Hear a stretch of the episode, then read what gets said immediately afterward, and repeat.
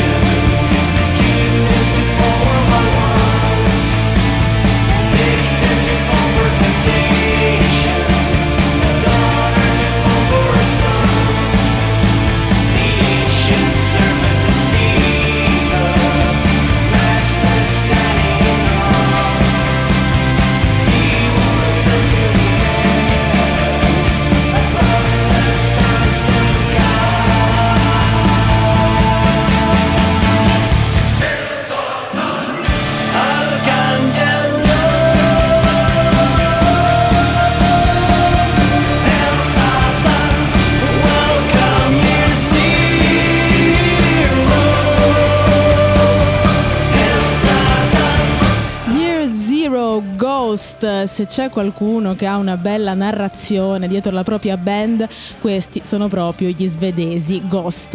E tutta l'estetica, sia degli abiti di scena, delle scenografie sul palco, è religiosa, sacrale, diciamo satanica principalmente. Fino a pochi anni fa non si conosceva davvero nemmeno l'identità dei membri, in particolare del cantante, che è anche il personaggio principale, poi capirete perché dico personaggio. Oggi tutti sappiamo che la mente dietro a tutto ciò è Tobias Forge, chitarrista, cantante, autore svedese che ha messo su tutta questa bella narrazione e anche la band Ghost. Il personaggio principale è proprio lui ed è una sorta di papa, anzi di antipapa. Diciamo che cambia col cambiare delle ere e degli album. È una roba un po' ingarbugliata, quindi restate con me. Ci sono interi thread su Reddit, interi video documentari per spiegare tutta questa storia dei Ghost e, vari- e le varie timeline dei papi e dei personaggi che si sono susseguiti.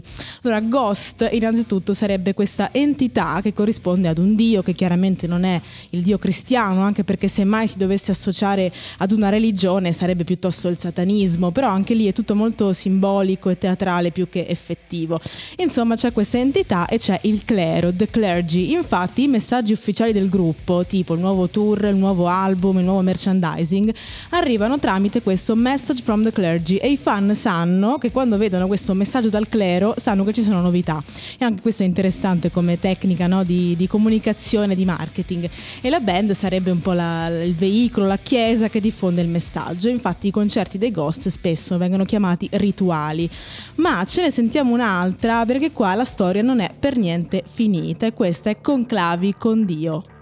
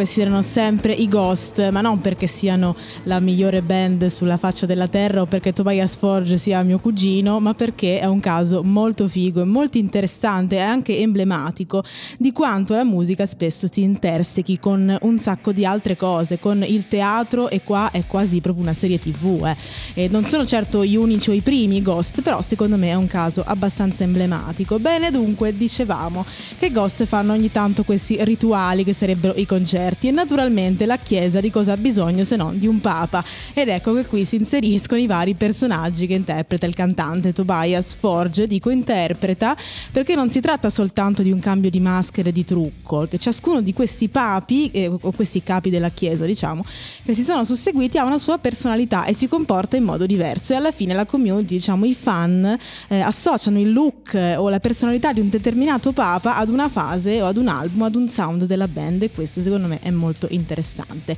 Al momento un aggiornamento, al momento c'è, c'è un cardinale che si chiama Copia, ma poi tra l'altro i Ghost hanno iniziato a fare delle scenette su YouTube, su TikTok, cioè veramente la follia, una follia positiva. Ma se volete approfondire questa storia ci sono veramente delle vicende intricate e assurde che neanche una soap opera negli anni 90, cioè il Papa che è stato sostituito, le suore, i ghoul, cioè veramente da perderci le ore a fare scrolling e a cercare tutte le varie, le vari, i vari intrighi da Beautiful nella lore dei Ghost. Ma se i Ghost, e lo dico con molta tenerezza, sono dei tamarri, chi non è per niente tamarro sono i Sun e ci ascoltiamo un estratto da Candle Goat.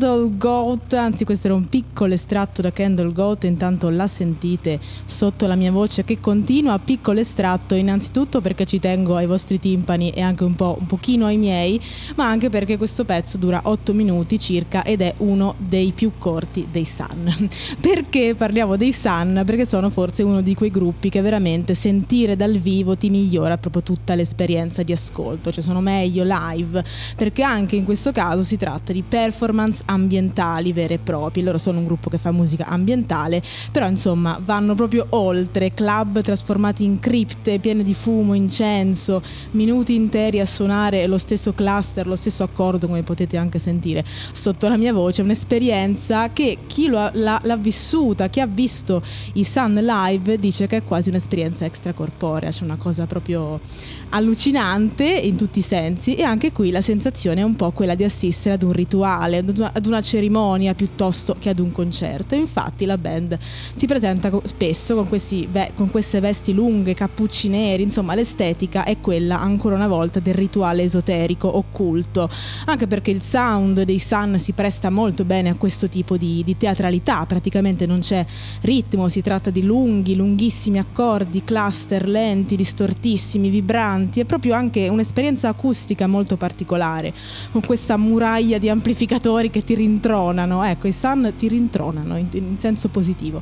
È giusto così. Hanno un sound monolitico e anche la loro teatralità si sposa molto bene con questo tipo di sound. Vedete che abbiamo già due esempi molto distanti, quasi opposti, ma l'effetto poi è lo stesso. Da un lato ci sono i Ghost che fanno casino, sono dinamici, molto ironici, dall'altro ci sono i Sun che sono dei blocchi di marmo nero in mezzo al fumo, entrambi molto belli da vedere. A proposito di fumo, di incenso, di rituali, andiamo in Polonia perché ci sono i Batushka.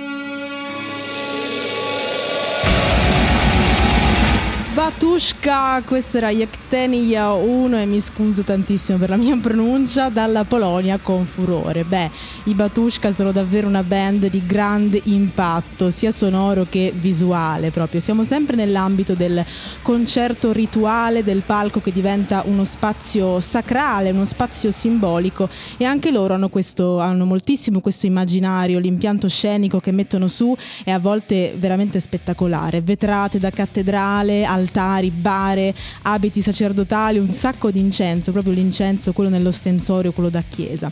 Però qui c'è un elemento in più che è la religione ortodossa. I Batushka sono appunto polacchi e come immaginario iconografico eh, è quello delle icone ortodosse, quindi un sacco di oro, di simboli che vengono da quel mondo religioso lì.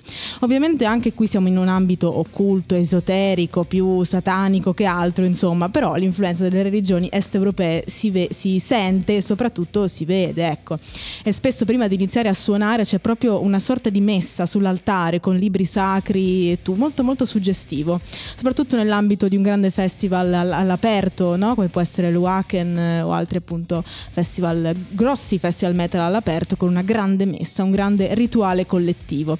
La cosa divertente dei, dei Batushka è che proprio come accade nelle chiese e nelle, nelle religioni molto spesso anche loro hanno subito una scissione. Questo è un dibattito che nel fandom è ancora un po' acceso, perché a un certo punto della storia della band due membri, diciamo tra i principali, e non proverò nemmeno a pronunciare i nomi perché non voglio storpiarli in maniera irrispettosa, litigano o comunque succede qualcosa per cui avviene una scissione e ad oggi esistono due Batushka, una band con il chitarrista e una con il cantante fondatore. E vabbè, succede anche questo. Ora ci alleggeriamo un pochino con The Dillinger Escape Plan e questo è Milk Lizard.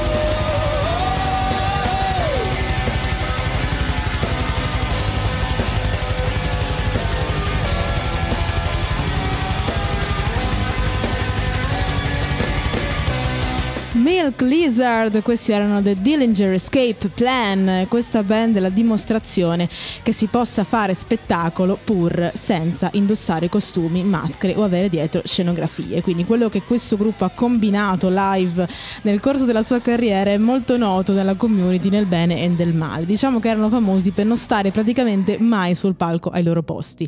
Risse violentissime col pubblico, un'energia pazzesca, una grande partecipazione da parte dell'audience e appunto riuscire a fare un vero e proprio show senza praticamente niente, senza avere le scenografie alle spalle che abbiamo visto fino adesso. E pensate che una volta, e di questa cosa sono per fortuna sparite le testimonianze video, il cantante Greg Puciato ha defecato sul palco. E vabbè, è capitato. E con questo, come non pensare alla figura di Gigi Allin, probabilmente il maestro delle controversie live, cioè Gigi Allin proprio odiava chi andava ai suoi live, era violento con il pubblico, ma violento in modo serio, non eh, come atto scenico. Si, fa- si faceva del male lui stesso, faceva del male agli altri, prendeva la gente per i capelli. È un po' un discorso che ogni tanto ricorre nella storia del metal, del rock in generale, no? il fatto di fare una scrematura, cioè se tu sei nel pubblico e non riesci a sopportare certe cose che faccio con la mia band, vuol dire che non sei fatto per la mia band, per la nostra musica. Una roba che dicevano per esempio anche in Mayhem nei primi anni, nel periodo Dead, Dead, cantante di Mayhem che ha fatto veramente una brutta fine, ma di questo parleremo un'altra volta, spesso appunto sul palco faceva delle robe strane, si tagliava le braccia, insomma, aveva i vestiti sotterrati da una settimana, vabbè, insomma, delle cose particolari e quello che lui diceva era proprio questo. Se non ce la fai a sopportare questo, eh, basta, è selezione naturale, ecco. Anche qui discorsi che dividono, insomma, ognuno ha la sua idea di questo, ma è interessante vedere che nel mondo metal spesso e volentieri saltano fuori proprio questo tipo di riflessioni. Adesso ci riposiamo più o meno un attimo con i Watain, questo è Day Road On.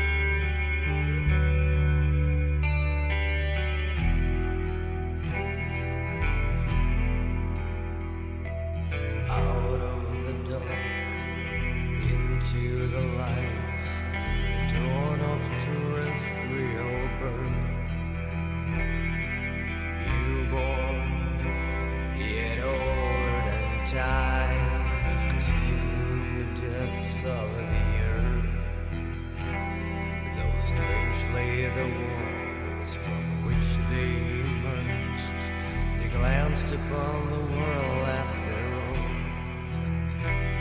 Yet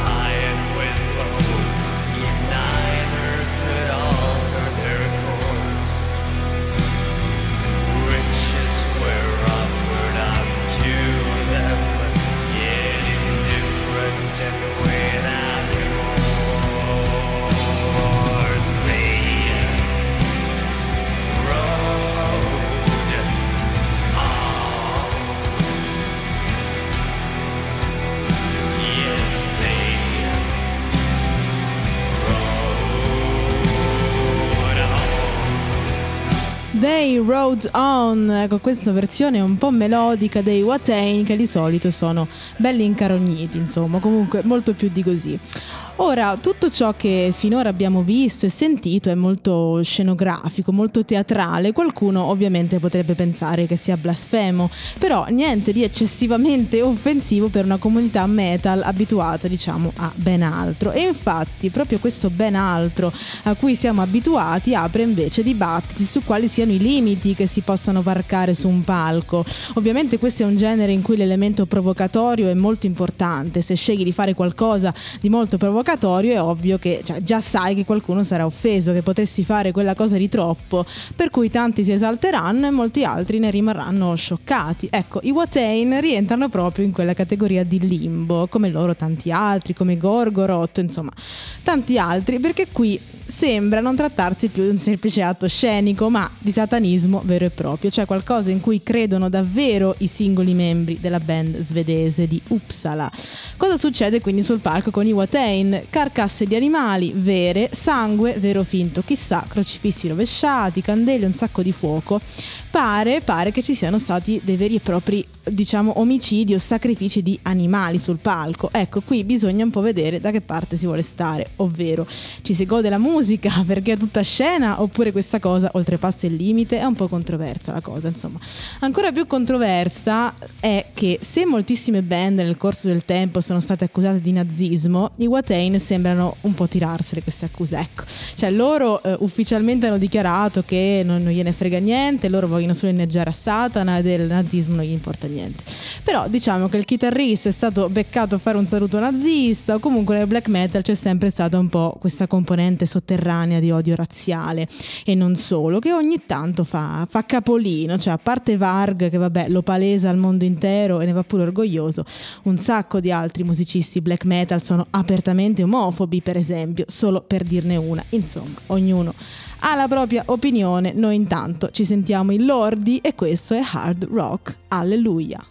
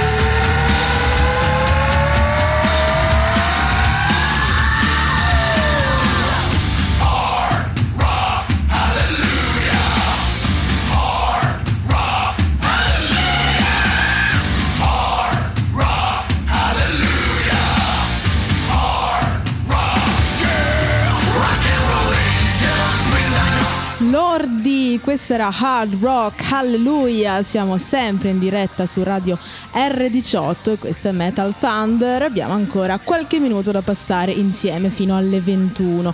Questa canzone non solo è stata presentata sul palco dell'Eurovision e e già è meraviglioso così, ma l'ha pure vinto, ha vinto Eurovision 2006.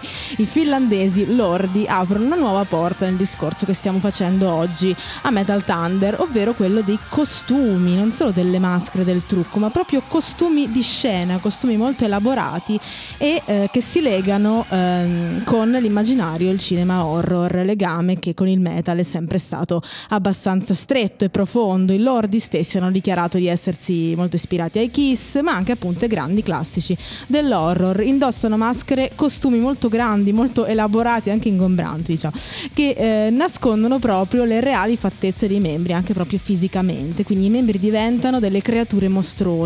Tutti i costumi, pensate, sono realizzati dallo stesso cantante, Mr. Lordi, che è uno scultore e make-up artist, quindi ovviamente ha sfruttato la cosa per dare questa immagine abbastanza riconoscibile al gruppo. Qui siamo più nel campo del prendersi molto meno sul serio, cioè c'è anche dell'ironia, del, del divertimento in questo e anche gli show dei lordi sono parecchio pirotecnici, c'è molto fuoco, fontane di luce. Ecco, pensate a tutto questo sul palco dell'Eurovision, che meraviglia. Piccola curiosità che mi fa sempre sorridere, il cantante dei lordi viene da Rovaniemi, che è la città di Babbo Natale. Vabbè, il metal e anche questo è un sacco di magia natalizia. Adesso andiamo finalmente in Italia. Questi sono i Death SS e questa è Baphomet. veneramus dona nobis scientia.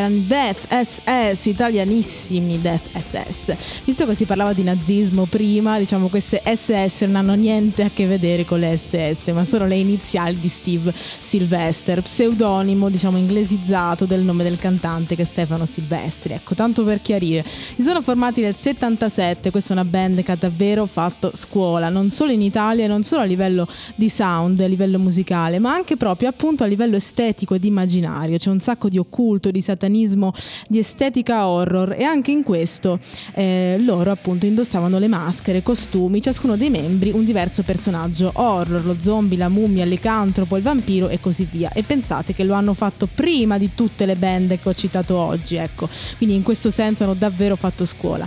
Ovviamente anche in questo caso i costumi sono cambiati con il passare degli anni, anche perché comunque i Death SS sono attivi tutt'oggi. E tra l'altro proprio le cinque canzoni del primo disco eh, da cui è tratto il brano che abbiamo sentito in Death of Steve Sylvester sono dedicati a cinque personaggi horror rappresentati proprio dai membri del gruppo. Adesso ci sentiamo i Slipknot, questa è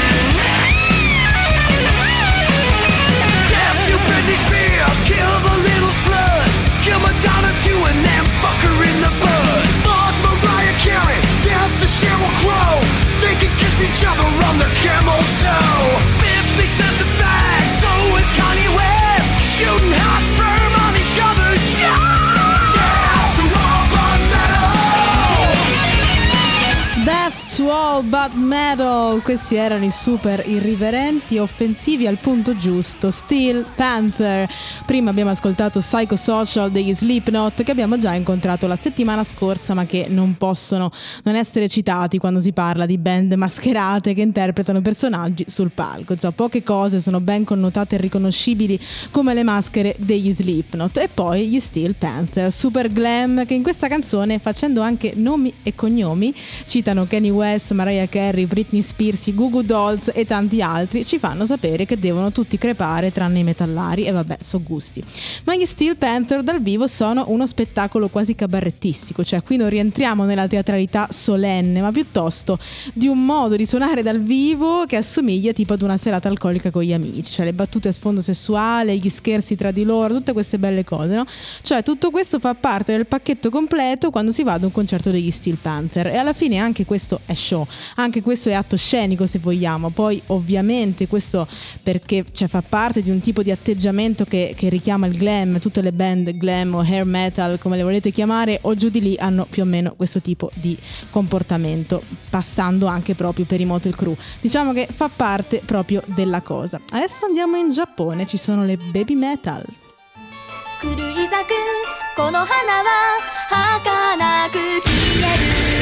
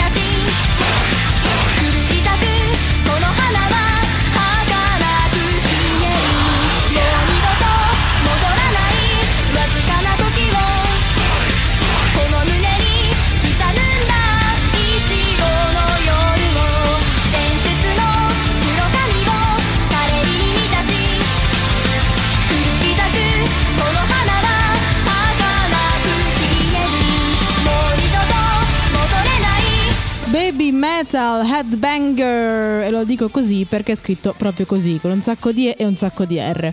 Le Baby Metal sono questo trio giapponese che ha un po' sconvolto la community quando è approdato in occidente in particolare la loro performance al Download Festival del 2018 uno dei più noti importanti festival, festival hard rock e metal. Al di là del fatto strettamente musicale quello che è interessante delle Baby Metal è che uniscono l'estetica delle idol con il metal appunto. Sul palco sono vestite goth e fanno la musica che avete sentito, ma si muovono, ballano come le idol. E per chi non avessi idea di cosa sto parlando, le idol sono un fenomeno strettamente asiatico, in particolare coreano e giapponese. Sono figure molto difficili da comprendere e da inquadrare per un occidentale perché non esiste di fatto un reale corrispettivo. Sono personaggi famosissimi, amatissimi da un pubblico molto giovane, spesso loro stessi sono molto giovani, anche adolescenti.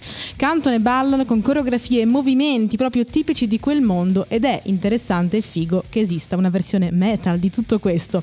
Direi che è una cosa unica e che come tutte le cose uniche e particolari c'è chi ha apprezzato e chi no, ovviamente. Io con questo vi saluto e vi auguro una buona serata e una buona continuazione di settimana e vi do appuntamento la prossima settimana, sempre martedì dalle 20 alle 21, sempre su Radio R18 e vi lascio in buona compagnia con i Rammstein. Ciao! 3, 4, 5,